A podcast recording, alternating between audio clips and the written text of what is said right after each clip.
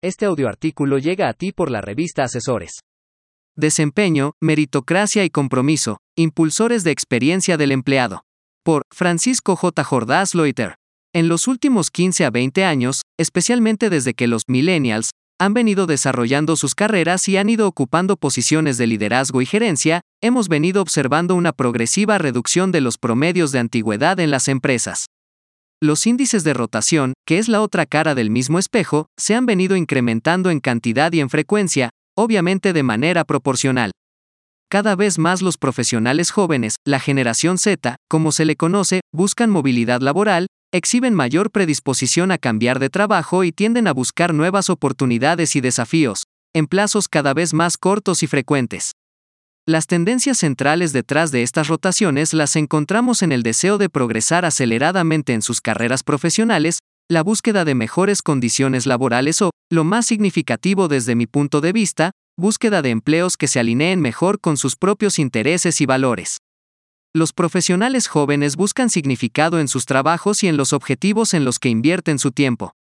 Como es natural, este fenómeno no le hace ninguna gracia a la empresa, Recordemos que el proceso de reclutamiento, selección e inducción implica utilización de recursos de personal, financieros, de tiempo y curvas de aprendizaje que impactan negativamente la productividad.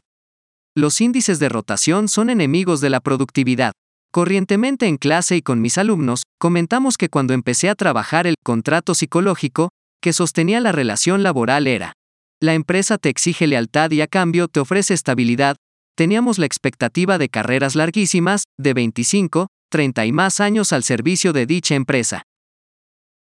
En cambio, si cuestiono a mis alumnos, de pregrado, por sus expectativas de rotación, obviamente no las tienen muy claras hoy aún, pero definitivamente y en ningún caso se ven haciendo una carrera de veinte y tantos años en un solo sitio. Esperan aprender, crecer y evolucionar, y desde sus tempranos 20 años están claros de que eso lo van a lograr con carreras diversificadas en especialidad y en sectores industriales o comerciales. De esta forma el contrato psicológico de hoy en día es, la empresa exige nada menos que máxima excelencia y a cambio ofrece constante desarrollo, de manera que al terminar la relación laboral, el profesional joven, sea un activo laboral, más valioso que lo que era cuando ingresó a la organización. Las carreras se han hecho mucho más cortas y muchísimo más demandantes para el empleado. Esto es un hecho y es innegable. Ante esta realidad laboral y desde hace una década más o menos, comenzó una tendencia en el mundo de gestión del talento o de recursos humanos, como se conocía con anterioridad a esta función, que se ha denominado experiencia del empleado o Employee Experience en inglés, la denominaremos la EE e por comodidad en este artículo. La E es la respuesta de la empresa a la reducción de los promedios de antigüedad y al despegue de los índices de rotación. La E es el esfuerzo por reeducar el liderazgo de la organización, especialmente después de COVID con todo lo derivado de las fuerzas de trabajo, task forces, remotas en 2020 y 2021 y los equipos híbridos desde 2022 y en adelante. La EE persigue estirar los tiempos de servicio maximizando la experiencia del empleado en la organización, dicho de la forma más breve y sencilla posible. Esto a través de una serie de estrategias, empezando por reeducar a la gerencia para ser más cercana, más comunicativa, para asegurarse de transmitir permanentemente la estrategia y asegurar que los objetivos individuales se alineen con dicha estrategia, para ser más empáticos, más asertivos, para reconocer las fortalezas y debilidades de sus colaboradores y convertirse en sus socios estratégicos de desarrollo.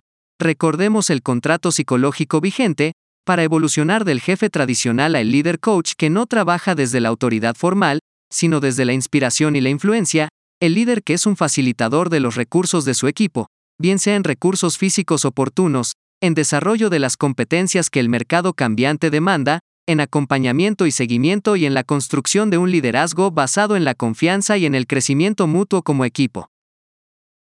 Pero, ¿funciona esto para todo el personal y por igual? La respuesta es no, no porque los recursos de la organización son finitos y deben ser optimizados, no porque no sería justo ni consistente con todos los colaboradores, no porque debe privar una cultura de meritocracia. Las mejores oportunidades de crecimiento, promoción y desarrollo son y van a seguir siendo escasas, por lo tanto deben y tienen que ser para aquellos que maximicen la satisfacción del contrato psicológico vigente y esto es, a través de la excelencia y a través del compromiso. Son muchos y diversos los métodos para detectar la excelencia y el compromiso y los conocemos desde hace décadas, la famosa identificación de los HIPERs y los HIPOs, sí, pero frente al vertiginoso cambio de los mercados, los patrones de consumo, el Big Data y el revuelo reciente de la inteligencia artificial, la presión sobre la empresa para superar sus marcas anteriores de excelencia y productividad es avasallante. La única forma de mantener competitividad es a través de una revisión permanente de la estrategia de negocio, íntimamente ligada al mercado, un programa permanente de innovación y creatividad y una alineación de las acciones individuales con la estrategia del negocio y con el cliente final. Regresando a la experiencia del empleado y con esto concluyo, por milenial o generación Z que alguien sea, si esa persona está a gusto, si es reconocida oportunamente, si tiene crecimiento profesional e intelectual y si está comprometida, encontrará alta la barrera de escape y maximizará su permanencia. Eso se traduce en productividad en crear valor a través de la experiencia. Esta es la forma en cómo entiendo la relación muy íntima entre la meritocracia, el desempeño y consecuente desarrollo, el compromiso y la maximización de la experiencia del empleado, para construir valor a la organización y a sus grupos de interés.